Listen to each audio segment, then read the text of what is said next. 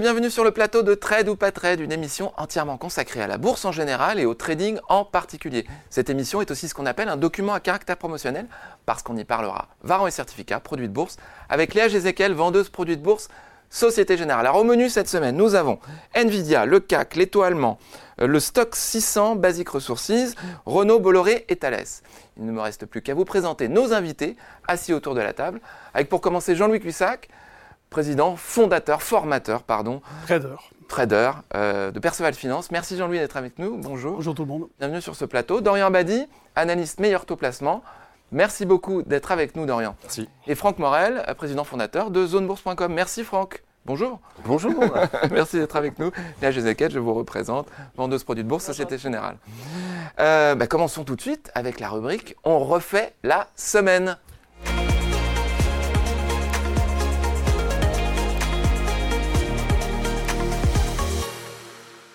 On refait la semaine. Alors pour commencer, on va parler de Nvidia. Alors c'est la belle histoire de, de cette année, hein, Franck. Mhm.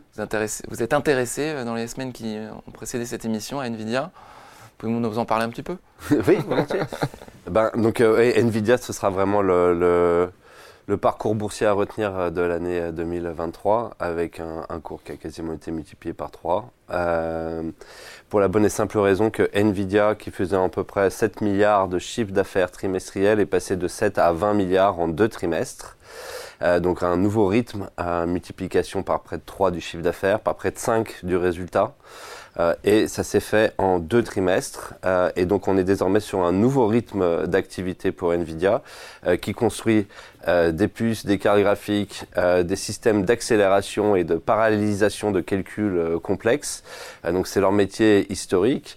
Euh, ils ont eu euh, fourni euh, Microsoft pour la PlayStation, euh, des cartes graphiques qui servaient notamment à, à faire de la, de, de- de la crypto-monnaie, à faire du mining euh, de crypto. Et donc, euh, ils sont désormais euh, le principal fournisseur de tout ce qui est euh, puissance de calcul liée à l'intelligence artificielle générative.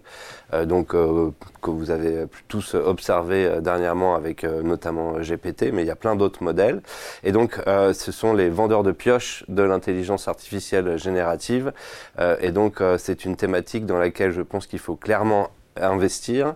Euh, combien même euh, Nvidia teste actuellement ses plus hauts historiques, euh, on est au tout début d'un nouveau, cycle d'activité pour, Nvidia, qui est l'archi-leader incontesté, qui sera dur à rattraper et qui, quoi qu'il en soit, devrait bénéficier dans les trois années à venir d'une explosion de, la demande et de son chiffre d'affaires, puisqu'on est en train de tout numériser, euh, de tout digitaliser et qui sont euh, tout en haut de la chaîne. Alors, un cours multiplié par 3, un chiffre d'affaires multiplié par 3, tout ça est quand même assez cohérent. Il n'y a pas forcément de, de surachat.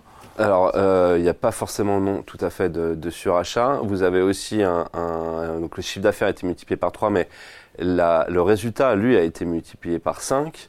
Euh, et euh, on, est, euh, on est sur une société qui se paye actuellement 25 fois, à peu près 27 fois les résultats de l'année prochaine, euh, ce qui, compte tenu du profil de croissance euh, de la situation financière euh, de la société, ne me paraît pas du tout surévalué.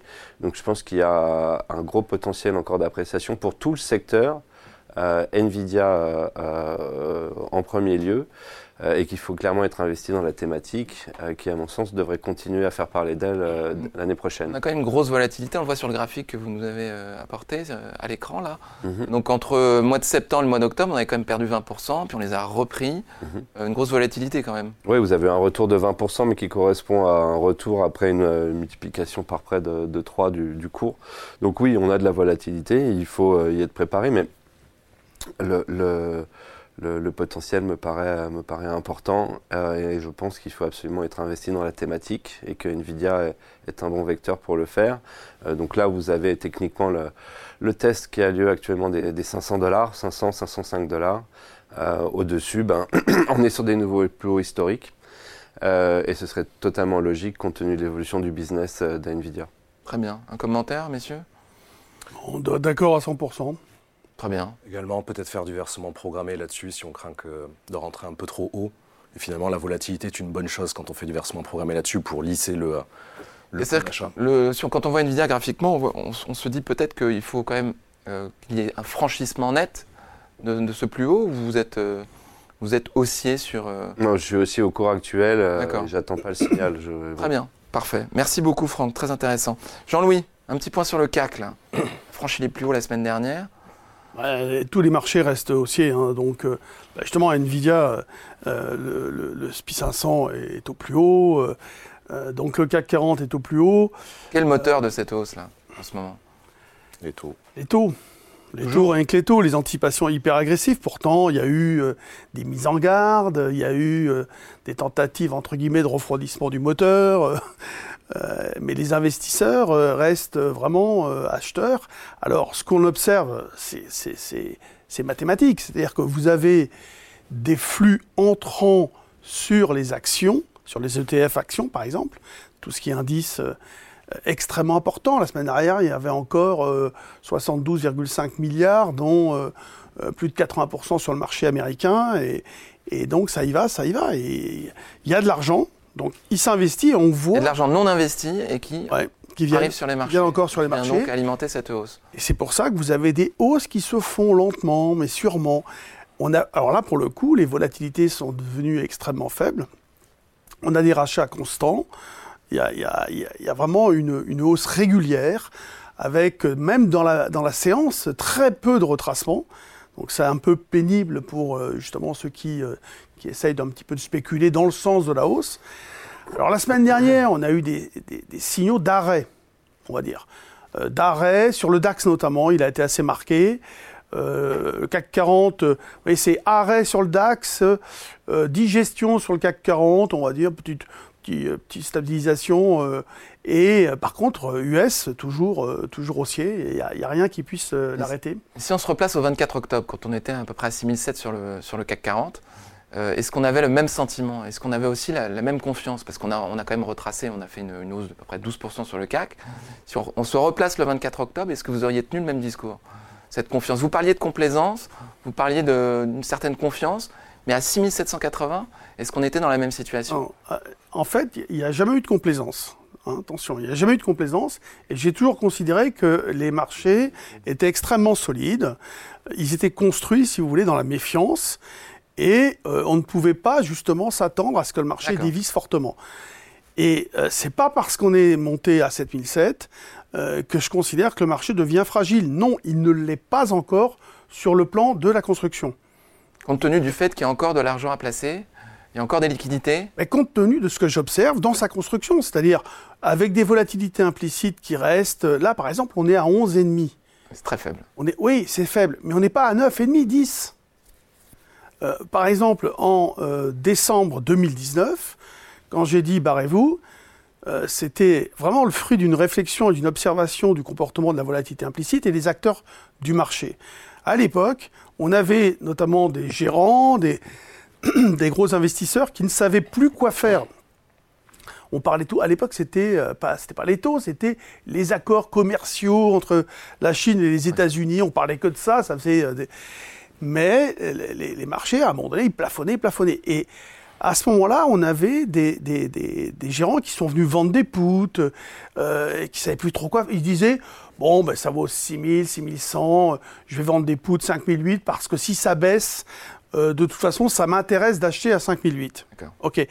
Seulement, dès que je, je disais que s'il y avait un, un- un catalyseur négatif, à ce moment-là, c'est comme, c'est comme euh, d'habitude. C'est-à-dire quand il y a une mauvaise nouvelle, on veut plus acheter. Bon, là, ça a été évidemment. euh, Grosse mauvaise nouvelle. enfin, Ouais, ça a été la Covid qui s'est mis en place, d'ailleurs un peu doucement au départ, mais euh, ça a été après une catastrophe, justement parce qu'il y avait une fragilisation des positions. Très bien. Donc, euh, au niveau des taux, là, on a vu quand même un, léger basculement dans, la communication des, banques centrales.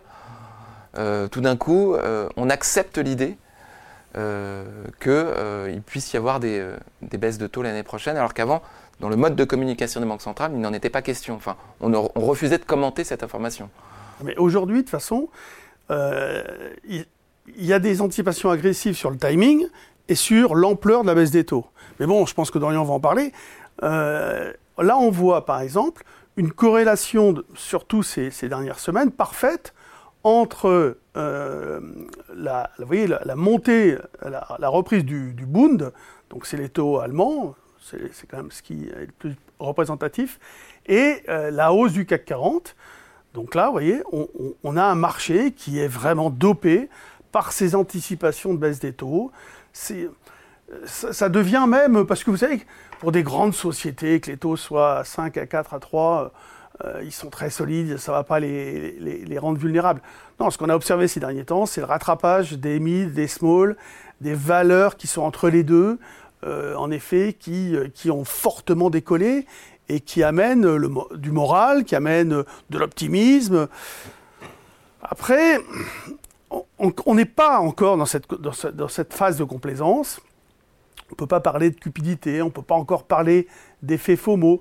On s'attend même à ce que le début de l'année sur les mid et small soit porteur. C'est souvent une période assez, euh, assez euh, haussière sur euh, euh, les, les mid et small. Euh, janvier, février, parfois jusqu'à mars. Euh, enfin, il y a quand même eu de très très belles anticipations. Donc maintenant, trouver des relais, ça va pas être facile. Mais bon, il y a toujours des possibilités. Dorian, vous vouliez parler des taux? Oui. Été- Euh, je veux pas que Jean-Louis vous prenne tous vos arguments, mais euh, je pense que vous avez, vous avez, vous avez fait une analyse assez, assez précise euh, sur Ouais. l'évolution des taux là. C'est avant tout un point sur ce qui s'est passé ces Ouais. euh, tout derniers jours, puisque ça a été la grande thématique euh, à la fois de 2022 et de 2023. Mercredi dernier, le 13 décembre, on a eu la, la grand-messe de la, de la Fed, Fed. la Banque Centrale Américaine. Concrètement, elle a annoncé deux choses. Pour le moment, le statu quo sur les taux, c'est-à-dire qu'elle laisse ses taux directeurs dans la fourchette 5,25 à 5,50, parce qu'elle estime Comme la BCE d'ailleurs. Alors, exactement. La BCE également euh, table sur un, un statu quo. Dans les deux cas, parce que les banques centrales estiment que l'inflation est encore un peu trop forte par rapport à leurs objectifs. Pour le dire autrement, on est à 3% sur un an d'inflation aux États-Unis, 2,4, 2,5% côté zone euro. Et on a un objectif assez arbitraire qui est fixé à 2%. Mais surtout, euh, la Fed a annoncé le fameux euh, pivot euh, dont on a beaucoup entendu parler. Concrètement, en fait, elle a annoncé qu'elle allait baisser ses taux en 2024. Le pivot euh, distingue juste le fait qu'on passe d'un cycle de hausse à un cycle de baisse Alors, sur les taux. C'est la première fois qu'elle parle de Alors, baisse ou- Qu'elle affirme C'est quoi la nuance Oui, alors qu'elle affirme aussi clairement, oui. Pour autant, euh, elle n'a pas donné de calendrier, elle n'a pas donné d'indication précise sur l'amplitude. Je ne rentre pas dans les détails à ce qu'on appelle les dot plots, donc les, les estimations des membres du FOMC, mais C'est sous la forme d'un tableau et chaque Ouais, membre du comité euh, met son objectif ou son anticipation Exactement. pour l'année prochaine. Donc ils n'ont pas tout à fait les mêmes avis. tout à fait. Ça donne une espèce de moyenne. Nous, ce qu'on dit surtout chez Meilleur Taux Placement, c'est qu'en réalité, les, euh, les médias et les investisseurs, ils vont de leur pari sur le calendrier et l'amplitude. Ça a relativement peu d'importance. L'essentiel, c'est que ça y est, on entre dans euh, une phase de cycle de baisse. Le calendrier, alors pour les plus optimistes, c'est mars, les premières baisses. Tôt, hein C'est de plus en plus tôt. Euh, effectivement, Jean-Louis parlait d'anticipation agressive. Euh, le mois de mars, on n'en entendait pas parler euh, il y a encore quelques semaines. En général, on est plutôt sur juillet, voire l'automne. Mais peu importe. Ce qui se dit surtout, c'est qu'on serait aux alentours de 1%, voire un peu plus, de baisse des taux européens et américains l'an prochain. C'est surtout ça qui est déterminant. Le calendrier, on s'en moque un petit peu. Et ce qui est très important aussi, c'est que quand on modifie les taux, à la hausse ou à la baisse, il faut attendre 12 à 18 mois pour qu'ils impactent réellement l'économie. Donc c'est pour ça que les anticipations de calendrier, en réalité, on s'en moque un petit peu. Ça va prendre beaucoup de temps de les baisser. Euh, on va également, euh, en toute logique, le faire en 2025. Et surtout, la Fed a l'air beaucoup plus pragmatique que la BCE. La BCE devrait normalement les baisser urgemment. On est proche de la récession. Et la Fed... Est en Allemagne depuis maintenant un moment. Exactement. Et la Fed, elle, euh, donc a déjà commencé à anticiper cette baisse-là, mais est confrontée à une économie beaucoup plus résiliente, même si elle tourne un petit peu au ralenti. Elle est clairement pas dans l'état de, euh, de la zone euro. On l'a encore vu récemment avec les derniers indicateurs PMI d'activité, en particulier dans l'industrie. On est vraiment, vraiment euh, au ralenti. Donc il y aurait plutôt urgence côté européen à le faire vite, et on trouve aberrant que euh, Christine Lagarde, qui s'est beaucoup trompée ces derniers mois, et ses équipes continuent de s'entêter. euh, vraiment, ah oui, non, c'est euh, beaucoup, beaucoup trompé. Oui. Jean-Louis, je, voulais, je, je vous voyais opiner de la tête. Non, mais c'est en fait, euh, ils en ont même pas parlé, euh, a-t-elle dit euh, lors euh, de la dernière réunion. Donc, euh, en fait, ils att- en- sur les taux américains, au départ, c'était mars qu'ils attendaient. Après, ils ont repoussé en euh, juin. Et là, ils sont revenus à mars. Mais les anticipations de marché, c'est 150 points de base. Alors que la Fed dit 0,75. Donc c'est pour ça que on parle d'anticipation agressive à la fois sur l'amplitude de la baisse des taux et sur la date parce que euh, mars, c'est pas, pas, pas, pas évident, quoi. Pour l'instant, euh, il y a beaucoup d'incertitudes. Ce qu'il faut voir, ce qu'il- il faut prendre un peu de recul, c'est se dire, bon, tout va bien, ok. Les entreprises font des bénéfices, il y a de bonnes perspectives, mais on est dans une phase de marché où il y a quand même des euh, anticipations qui sont très optimistes. Il y a des attentes qui sont très optimistes, qui ont de bonnes chances d'être euh, ok approuvées, hein, par, euh, enfin validées par les faits. Mais quand même, je pense que c'est une phase où il faut commencer à être prudent, moi je, pense. Hein. Merci infiniment, messieurs. On va passer à la prochaine rubrique, le zoom sur.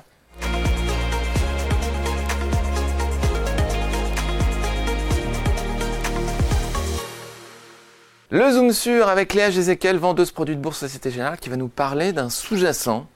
C'est l'Eurostock 600 Basic Resources. Alors expliquez-nous ce que c'est. Oui, alors avant de parler de ce sous-jacent, on va remonter un petit peu la chaîne pour parler du stock 600 Europe, qui est un des indices européens les plus suivis qui rassemble, donc, comme son nom l'indique, 600 entreprises européennes, que ce soit au Royaume-Uni, en France, en Suisse ou en Allemagne, autour de 20 secteurs d'activité. Donc c'est vraiment un indice qui regroupe beaucoup, beaucoup de choses. Et donc nous, ici, on va s'intéresser en fait à un sous-indice du stock 600 Europe qui s'appelle le stock 600 Europe Basic Resources. C'est un des 20 secteurs, c'est ça? Donc exactement. En fait, cet indice, il va prendre toutes les entreprises du stock 600 Europe qui sont dans ce secteur d'activité, dans les ressources basiques. Donc les ressources basiques, c'est quoi? C'est principalement de l'extraction minière, mais c'est aussi de la fabrication de métaux ou de matériaux industriels basiques comme le papier ou le textile. Donc les trois premières entreprises de ce stock 600 Europe Basic Resources, ça va être du Rio Tinto, du Glencore, de l'Anglo-Américaine. Donc vous voyez, l'extraction minière a quand même une grosse importance euh, dans cet indice. Et en fait, l'intérêt euh, de cet indice, qu'on appelle un indice thématique, c'est-à-dire qu'on investit sur une thématique, un secteur d'activité, par rapport à choisir juste Rio Tinto ou Glencore, c'est d'éviter en fait le risque lié à une seule action, à du stock picking potentiellement mal fait où on n'est jamais à l'abri euh, d'un revers sur une action. D'une faillite d'une entreprise. Voilà, une mauvaise gouvernance, euh, un scandale médiatique, enfin on ne sait pas. Donc quand on investit avec un indice thématique, on lisse un petit peu le risque sur tout le secteur d'activité et non sur une entreprise en particulier. Alors attention, c'est pas parce qu'on lisse le risque qu'il n'y en a pas, on reste sur euh, bien sûr des sous-jacents où il y a un risque de perdre du capital si le secteur sous-performe. Ceci dit, pourquoi je vous en parle aujourd'hui? C'est parce qu'on voit que depuis 2018, justement ce stock 600 euh, Basic Resources, il a largement surperformé son benchmark euh, du stock 600 Europe, puisque donc là, ce sont les courbes avec dividendes réinvestis. Sur le stock 600 Europe, on est à plus 42% depuis 2018 versus plus 60, plus 60% pour le Basic Resources. Voilà, d'où euh, l'intérêt d'en parler aujourd'hui. Alors après, bien sûr, les performances passées ne présagent pas des performances futures, mais on a trouvé que c'était une thématique intéressante et c'est pour la raison pour laquelle on a émis euh, en début, euh, au début du mois de décembre des turbo best que ce soit euh, haussier ou baissier, donc des calls ou des puts, pour pouvoir investir justement sur cet indice thématique en potentiellement prenant de l'effet de levier. Donc l'effet de levier, c'est ce qui va venir amplifier les variations du sous-jacent. Ça peut être bien sûr favorable ou défavorable à l'investisseur selon si son scénario se réalise ou pas. Mais en tout cas, c'est une des thématiques euh, que nous proposons maintenant dans notre gamme. D'ailleurs, il y en a d'autres, hein, parce que là, aujourd'hui, j'ai choisi de vous parler du Basic Resources, mais ce stock 600, il existe aussi sur l'automobile, sur la santé, sur les médias et sur plein d'autres... Euh, Comment on explique, messieurs, euh, est-ce que vous avez une idée de l'explication de la surperformance des Basic Resources par rapport... Est-ce que l'inflation là-dedans a eu un impact sur les, sur les Basic Resources? Ce qu'on pourrait se dire, ça coûte plus cher d'extraire, mais en fait, peut-être que ça se reflète assez euh, rapidement sur les prix. Euh, non? Il y a toujours une demande très forte sur certains minerais, que ce soit dans l'industrie. Alors sur l'or, d'ailleurs, nous, ce qui nous avait intéressé ces derniers temps, euh, c'est les, les commandes massives, les achats massifs des banques centrales. L'année n'est pas terminée, mais on serait sur une année historique déjà 2022 l'été. Ça, ça a spécifiquement sur l'or. Alors, je, m'arrête juste à l'or, mais... Oui, d'accord, très intéressant. Parfait. Vous investissez dans, cet indice, vous investissez dans une proportion très importante sur les sociétés anglaises. Euh, d'ailleurs, c'est très intéressant d'observer l'Europe. Vous avez vraiment des spécialités euh, euh, par pays. et Basic Resources en Europe, c'est United Kingdom que ça se passe. c'est là où vous avez tous les acteurs, les leaders européens, ils sont tous anglais. essentiellement, je pense que 80% de l'indice doit être composé de valeurs anglaises. Euh, et, euh, et donc en fait, ben, vous, avez, vous avez les minerais, notamment l'or, euh, qui, est- qui est sur ses plus hauts. Ouais. Et donc vous avez bah, tout le secteur qui, en a largement bénéficié. Après, sur des horizons de temps plus longs, je ne suis pas sûr que ça surperforme. Mais sur cette phase, en tout cas, c'était le cas. Merci infiniment. Alors maintenant, on va passer à la rubrique le coup de cœur des traders.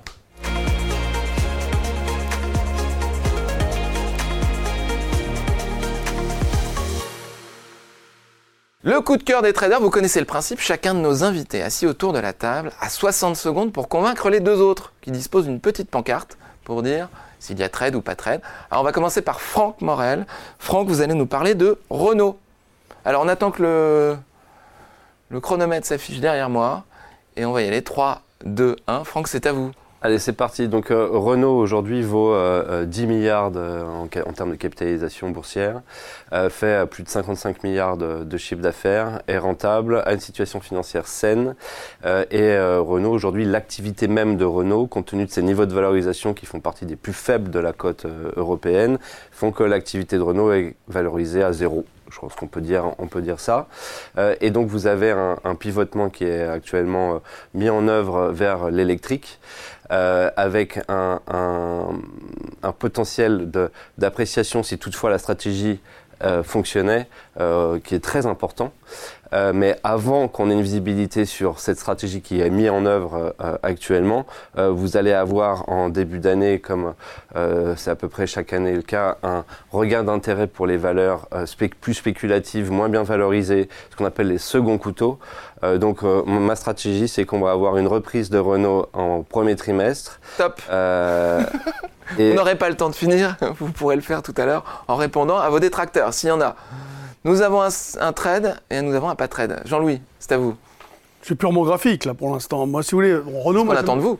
Ouais, m'a jamais fait rêver, mais euh, là, si vous voulez, on est sur une résistance, les marchés sont plus hauts, elle a quand même sous-performé euh, euh, durant euh, ces derniers mois de, de 2023, donc il y a, il y a- à moins d'avoir une forte conviction comme Franck euh, sur le plan fondamental, je préfère Stellantis par exemple, euh, euh, parce que toutes les, toutes les sociétés de, automobiles comme ça sont, sont très décotés, donc de la décote on en trouve partout, notamment sur Stellantis, donc je préfère, je préfère acheter Stellantis sur des petits replis, etc. Là, pour moi, il n'y a pas de momentum. Euh, tant si on me dit on achète sur des replis pour ceci, pour cela, vers 34,5, peut-être. non, on, on achète au cours, on n'achète pas Ouais, sur repli. Vous aurez, vous aurez l'occasion de répondre. Non, non, mais je- Franck, en général, ce qui est bien, c'est qu'il donne quelque chose où il dit j'achète maintenant. Donc voilà, c'est Oui, pas avec mal. une vraie conviction. C'est pour ça que je dis stop. Dorian, vous êtes plutôt favorable vous, à ce scénario? Je rejoins ce qui a été dit sur l'aspect fondamental. On l'avait en portefeuille il n'y a pas très longtemps et justement on l'a remplacé par euh, Stellantis euh, une fois le, le potentiel haussier que l'on avait euh, anticipé atteint et pour avoir un relais de croissance là-dessus. La principale menace, euh, ce sont les constructeurs électriques chinois. Beaucoup plus que Tesla, euh, à mon avis d'ailleurs. Pourquoi Parce qu'ils sont beaucoup moins chers? Ah, ils sont beaucoup moins chers et ils profitent à plein des subventions européennes. Euh, et, et en fait, vous allez avoir surtout. euh, Réponse de Franck. Pour moi, le catalyseur, euh, c'est a priori, c'est début d'année. Vous allez avoir la mise en place de taxes Ouais. Sur l'importation des véhicules euh, chinois. Le premier bénéficiaire de la mise en œuvre de ces taxes, ça va être Renault. Donc mon, mon Pourquoi scénario. Pourquoi, Pourquoi? Parce Renault que c'est- directement leur, leur concurrent sur du, euh, Du low price, enfin sur, sur, du ouais, sur du sur du euh, pas sur modèle du- compétitif. sur des premiers prix, Ouais. euh, c'est des acteurs chinois. Et Renault est a le même positionnement. Donc vous allez avoir, à mon sens, au premier trimestre, peut-être même plutôt début d'année, une annonce euh, de la mise en œuvre euh, de taxes douanières euh, sur les véhicules importés électriques chinois. Ça, ça devrait engendrer un- un- une forte euh, hausse de l'action Renault le jour de l'annonce, euh, et, et, euh, et probablement aussi un réveil sur l'intérêt d'être investi dans Renault, avec une première phase de progression avant qu'on ait une visibilité sur la mise en œuvre effective stratégie. de la stratégie. Électrique. Donc à mon sens, c'est le meilleur moment pour se positionner, pour bénéficier d'un effet janvier avec un, un- un retour de l'intérêt pour le risque, parce qu'en gros, en début d'année, les investisseurs sont toujours prêts à prendre plus de risques qu'en fin d'année. Euh, donc vous avez souvent des valeurs de second plan, des valeurs moyennes ou des valeurs euh, plus spéculatives euh, qui peuvent avoir des, des- des- des bons mouvements de, de reprise. Et donc c'est c'est mon scénario. Ça ressemble pas au, au- au type d'investissement qu'on fait euh, généralement, euh, puisqu'on on préfère toujours investir dans des sociétés de croissance euh, saines euh, et qui ont Non déjà fait leurs preuves. Là, on est en amont, mais on est sur des niveaux de valorisation tels euh, que ça nous semble être une, une option, une option pour, euh, pour, pour, pour anticiper une, une éventuelle euh, euh, reprise de l'activité et de- du chiffre d'affaires, euh, la progression du chiffre d'affaires de l'activité. Et donc, c'est à moindre risque, à mon sens, c'est le potentiel. Et si j'ai raison, important puisque la valo est extrêmement faible. Be- Beaucoup de minutes, mais c'était très clair. Je Désolé. vous remercie beaucoup. Donc vous voyez Renault, le prochain Tesla européen, c'est ça? Non, je, je vois Renault bien progresser début d'année Très bien. et après on se posera la question de savoir si on les garde. Merci beaucoup Franck. Alors on va passer à Jean-Louis. Jean-Louis, vous allez nous parler de Bolloré. On va remettre le, chronomètre derrière moi. 3, 2, 1, c'est parti Jean-Louis, c'est à vous. Alors, Bolloré, vous voyez, là, il y a eu euh, clairement un signal euh, d'achat technique qui s'est déclenché. La valeur euh, a, bien, a rebondi. Il y a eu, il, y a, il y a cinq jours maintenant, parce que ce graphique a deux jours, une nouvelle impulsion assez forte avec du volume. Donc, il y a une zone d'achat qui est clairement définie. Euh, pourquoi pas sur un petit repli vers euh, 5,40 euh, alors, c'est vraiment. euh, D'abord, Bolloré, c'est un personnage. Ensuite, Vivendi revient dans le CAC 40. Et. euh, alors, ça commence un peu bizarrement parce qu'elle elle va être pondérée à je ne sais plus combien de pourcents, je n'ai pas, pas fait attention à combien elle était, peut-être 0,5, 0,6, 0,7, 0,8. Mais il va y avoir un spin-off. Donc, euh, Spin-off, c'est-à-dire euh, une séparation des activités. Canal+, euh, qui vont Avas, être produites, euh, euh, pour essayer Ah, de. c'est une de- rumeur, on ne sait pas encore, c'est pas. Oui, pas oui, il va y avoir, c'est un projet pour Oui. l'instant, mais bon, ça devrait se faire.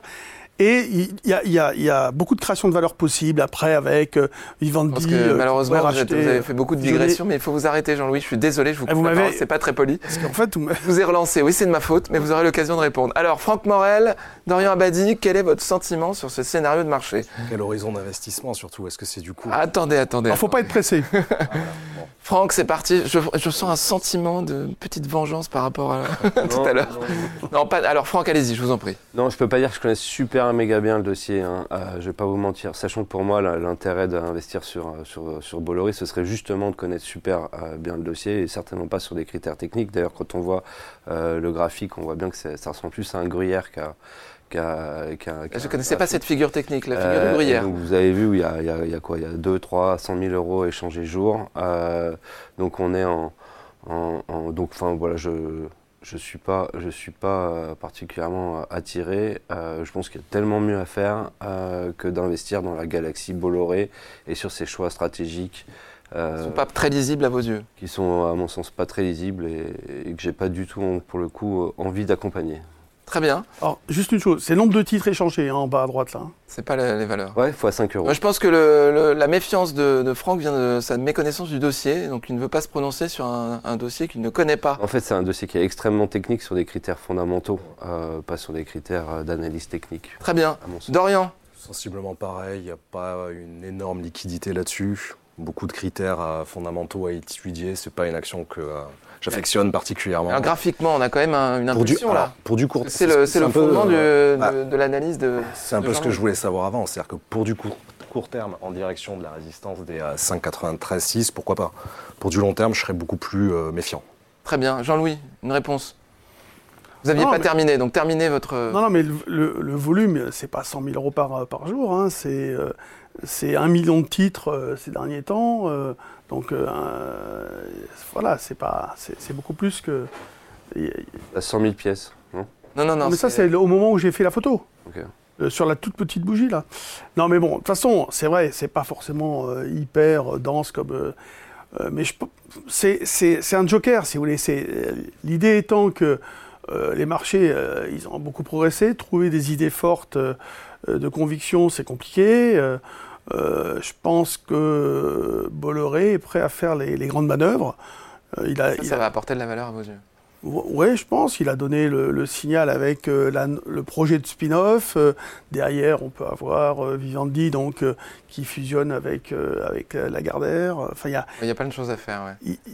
on va dire qu'il y, a beaucoup de possibilités et notamment de création de valeur. Une histoire qui est au début. En fait, il y a un récit qui oui, c'est ça. Ça peut être en, en, 2024 les aventures de, de Bolloré. Très bien, merci, on a, on a bien saisi. Merci beaucoup Jean-Louis. On va passer à Dorian qui va nous parler de Thalès. Oui. Thalès, vous êtes prêt? Oui. Vous êtes sûr que vous êtes prêt? Je suis sûr d'être prêt. Allez, on va y aller. 3, 2, 1, c'est parti. Donc c'est une recommandation de court terme que l'on a émise ces euh, tout derniers jours chez Meilleur Taux Placement. Je ne reviens pas sur l'aspect fondamental, évidemment, de ce géant euh, du, euh, de l'aéronautique civile, de la défense également.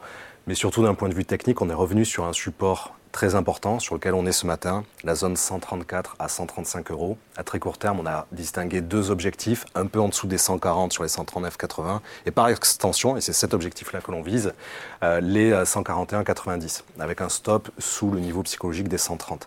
Ce qui nous a intéressé, c'est qu'il y a un, flux d'actualité plutôt bon en ce moment euh, sur Thales, avec notamment la livraison de plusieurs constellations de, euh, de satellites. Et au-delà de ça, on a des recommandations d'analystes et de courtiers qui continuent d'être bons. Alors que l'action a plutôt sous-performé ces derniers temps, le CAC 40 qui était en plein rallye haussier. Et même sur l'ensemble de l'année, malgré le contexte général où on est à plus 13% sur Thales, plus 17% sur le CAC. Et donc à court terme, j'insiste vraiment à court terme, on pense qu'il y a un potentiel à amplifier avec l'effet de levier d'un turbo pour aller chercher 15%. Ah, vous êtes toujours très attentif au chronomètre, j'apprécie beaucoup. 15% en levier 3, hein, c'était très important. merci beaucoup Laurent, c'était très clair. Franck, Jean-Louis. Let's go. Tout le monde est d'accord. Nous, on Bravo. Est, on, est investi, euh, on est investi sur la valeur, euh, qui a certes sous-performé euh, cette année, mais qui avait explosé l'année dernière pour, pour, toutes les mauvaises raisons qu'on connaît, en l'occurrence la guerre. et donc la thématique de l'armement, c'est une thématique dans laquelle on, on, doit être investi bien malheureusement, et, et, qui euh, donc nous, ça représente à peu près 15% de notre portefeuille Europe. On a trois positions, euh, euh, donc c'est relativement important. et donc, eh bien, compte tenu de, du contexte, on, peut parier, on peut penser que le, le, secteur de la défense pour les années à venir a de quoi, va avoir de quoi se mettre euh, du chiffre d'affaires, euh, euh, enfin voilà, on va avoir une forte augmentation des budgets défense de tous les États européens, avec les BAE Systems, les Thales, les Leonardo, les Saab, les Rheinmetall, tous ces acteurs qui sont relativement nombreux de l'armement et de la défense en Europe qui vont en bénéficier. Et donc c'est un secteur qui est très défensif. Euh, et euh, dans lequel on, peut être, euh, on peut être investi. Aussi, quand vous avez des marchés qui peuvent corriger, bah, souvent la, défense se comporte différemment. Elle peut avoir un bêta faible, voire même négatif par moment. Donc, bêta, donc expliquer en deux mots, un, un bêta, en gros, c'est un coefficient de corrélation, c'est la manière dont ces sociétés fluctuent par rapport au marché en général. et donc, c'est une thématique dans laquelle on va pouvoir être investi durablement. À très court terme, je ne sais pas si par contre, euh, les investisseurs vont pas plutôt avoir envie d'aller sur des titres décotés. Euh, plus du Renault euh, que du Thales, mais sur un horizon. Il avant bien. Il le replace. Sur un, horizon, temps plus long, on a les deux, on est d'accord. Jean-Louis. Alors moi j'ai dit oui parce qu'il y a en effet un repère chartiste tout à fait clair, qui est la zone. Moi je le vois pas, excusez-moi. Je... Vous avez la formation d'un vous avez une forte hausse et derrière vous avez un triangle, avec une base horizontale. Euh, oui, comme un drapeau, c'est ça? Oui, c'est ça. C'est censé partir statistiquement à la hausse après un tel triangle, une telle formation. C'est-à-dire que normalement, on doit avoir quelques oscillations et ça doit y aller assez rapidement.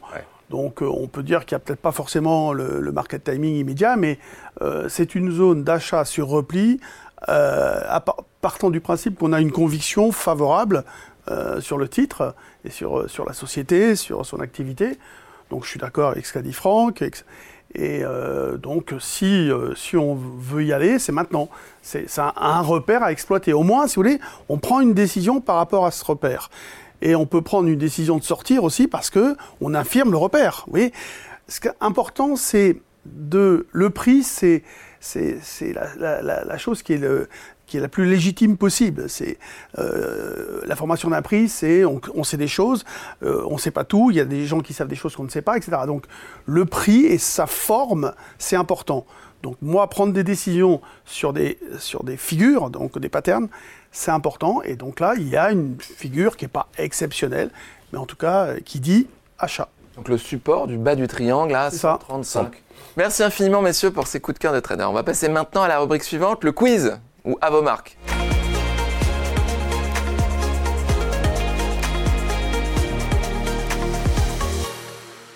À vos marques, vous êtes prêts? Oui. Le quiz, la thématique de ce mois-ci, vous allez apprécier.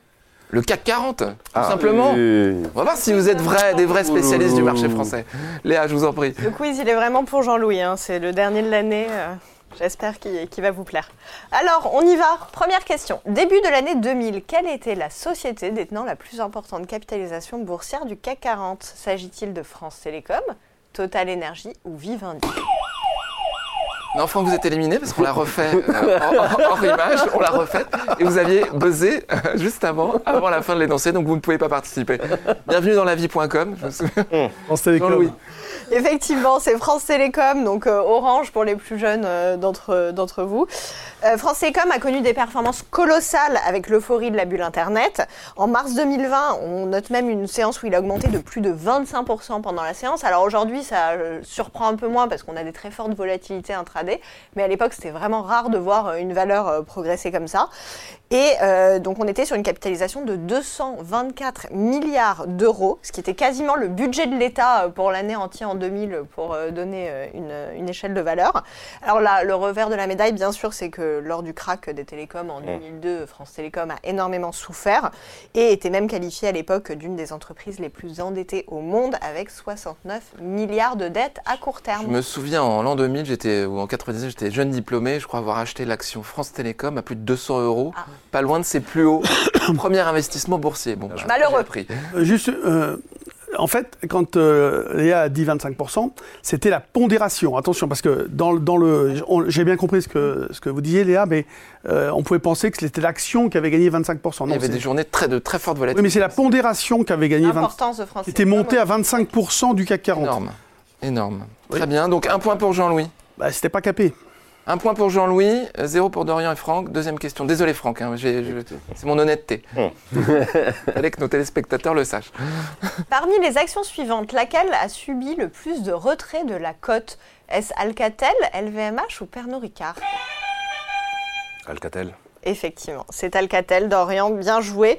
Alcatel est sorti deux fois du CAC 40. Jean-Louis, vous avez l'air. euh, Ah, de la dubitatif. cote. euh, de la cote, euh, du de la 40, euh, Ah bah, le-. Non mais d'accord. Oui, je pense euh, sur le le CAC CAC Je porte 40. réclamation moi aussi. Porte réclamation Il Vous faut pouvez écrire- porte réclamation. joueur, Vous pouvez écrire des courriers au service Je m'en vais, réclamation de si vous le souhaitez. Ah, mais Je m'en vais. Réclamation à trade ou pas au revoir. Le grand comité de contrôle euh, statuera sur vos réclamations. Non mais là, moi j'accepte 1-1-1 pour le premier, 1-1-1 pour le deuxième, parce que là tout le monde le il y a savait. un partout, Dorian, Franck, euh, Jean-Louis, Franck zéro. vous Oui, voulez alors expliquer un petit peu effectivement, deux fois sorti du CAC 40, Alcatel, la première fois en 2012 remplacé par Gemalto. Là, c'était vraiment une gestion euh, catastrophique euh, de la société et une activité euh, divisée par deux qui fait qu'Alcatel, en, dès 2009, est devenu en fait ce qu'on appelle un penny stock, donc un stock quasiment qui vaut plus rien, alors qu'il valait euh, 100, 100 euros en, en 2000. Et la deuxième fois où Alcatel a été sorti du CAC 40, c'était en 2016, suite à la fusion avec Nokia, où Nokia a décidé de sortir toutes les actions à Alcatel euh, Lucent de la cote au profit de celles de Nokia. LVMH, bien sûr, n'est jamais sorti de la cote, et Pernod Ricard qu'une seule fois. Troisième question. Troisième question. Parmi les entreprises présentes à la création du CAC 40, combien sont aujourd'hui encore présentes, incluant les rachats et les fusions? Parle-t-on de 17 valeurs, 21 valeurs ou 32 Facile, 17. Dorian. Vous avez une On chance. va voir la deux. réponse, hein, Dorian. Ayez l'air convaincu. Ayez l'air convaincu. 21. Je réponds Non mais bien sûr. 21. Bien sûr Oh, moi, J'adore Pourquoi vous n'avez pas buzzé, Jean-Louis Si, j'ai buzzé. Mais il me semblait même... euh, Oui, c'est 21 effectivement qui sont toujours là. Donc il y a Air Liquide, Bouygues, Essilor, euh, le grand LVMH. Je vais vous épargner de toutes euh, les citer. Mais alors effectivement, ce qui est euh, aussi intéressant de regarder, c'est qu'il finalement il n'y a que 10 entreprises du CAC 40 qui étaient présentes à la création du CAC et qui le sont toujours et qui n'en ont jamais été sorties, dont Air Liquide, Carrefour, LVMH, Michelin. Valeur de fonds de portefeuille aussi. hein. On les connaît bien. Quatrième question. Égalité parfaite entre nos candidats. Quatrième question. Entre 2000 et 2020, quelle a été la croissance des dividendes versés par les entreprises du CAC 40 90%, 180% ou 270% 270. Oui, Dorian, vous êtes inarrêtable aujourd'hui. hein, euh. Quel talent. On est sur un rallye euh, de quiz de fin d'année. oui, effectivement. Alors, en 99, euh, pour vous donner un petit peu euh, des, euh, des éléments de réponse, on était sur 59 points détachés du CAC et en 2023, a priori, on sera sur 239. Voilà, il y a une étude qui est parue de l'Institut Refinitiv qui montre que les entreprises qui ont le plus augmenté leurs dividendes au cours de ces 20 dernières années sont Téléperformance, LVMH et Hermès. Alors, ils partent pas tous du même niveau, hein, c'est des augmentations en pourcentage, attention. Et les trois qui ont le plus diminué leurs dividendes au cours des 20 dernières années, il s'agit d'Unibail, Renault et Publicis. Dorian, 2 points. Jean-Louis, 1 point. Franck, 1 point. Question décisive. Allez, vous êtes prêts? C'est parti. Cinquième question. Dernière question. Depuis début 2023, quel est le duo le plus performant du CAC 40 S'agit-il de Stellantis Saint-Gobain, Stellantis Hermès ou Kering LVMH Jean-Louis. Petit Hermès. Allez, Stellantis Saint-Gobain. Oui, effectivement. Dorian, ce quiz était Ah, vraiment pour vous. Alors, Stellantis plus 56% depuis le début de l'année, Saint-Gobain plus 40%, versus Hermès plus 35%. Vous n'étiez pas, Ah, vous non, étiez non, pas très loin, Jean-Louis. Hein, ça se joue euh, à pas grand-chose. Oui, alors Stellantis, on en a parlé un petit peu tout à l'heure euh, avec euh, Renault. C'est vrai qu'ils ont énormément profité du segment des ventes électriques, puisqu'ils sont à plus 37% de ventes par rapport au troisième trimestre euh, 2022, et qu'on voit vraiment une- un momentum très favorable. Ils sont passés devant Ford, General Motors, BMW et Mercedes. Donc là, on est vraiment sur des résultats très encourageants. Saint-Gobain, pour le coup, c'est pas vraiment les résultats qui sont encourageants, mais plus les perspectives futures, puisque malgré un marché assez compliqué, le groupe est vraiment euh, sur un positionnement stratégique euh, qui est particulièrement euh, intéressant autour de la décarbonation. Donc les marchés croient fortement dans les perspectives de croissance. Et Kering LVMH Et Kering LVMH, on est sur des performances LVMH 8%, Kering près pareil. Donc on est quand même euh, bien déboires de la croissance chinoise. Merci messieurs. Quelque chose à rajouter hein, pour cette fin d'année? Meilleurs vœux? Bonne fête. Bonne Bonne fête. fête, bonne fête de fin d'année. Je vous rappelle que si vous souhaitez que l'on parle d'un sous-jacent en particulier, vous pouvez nous écrire à info@sg Bourse et on s'efforcera de le communiquer à nos invités pour savoir s'ils ont des scénarios d'investissement sur la valeur. Merci infiniment et joyeuse fête de fin d'année.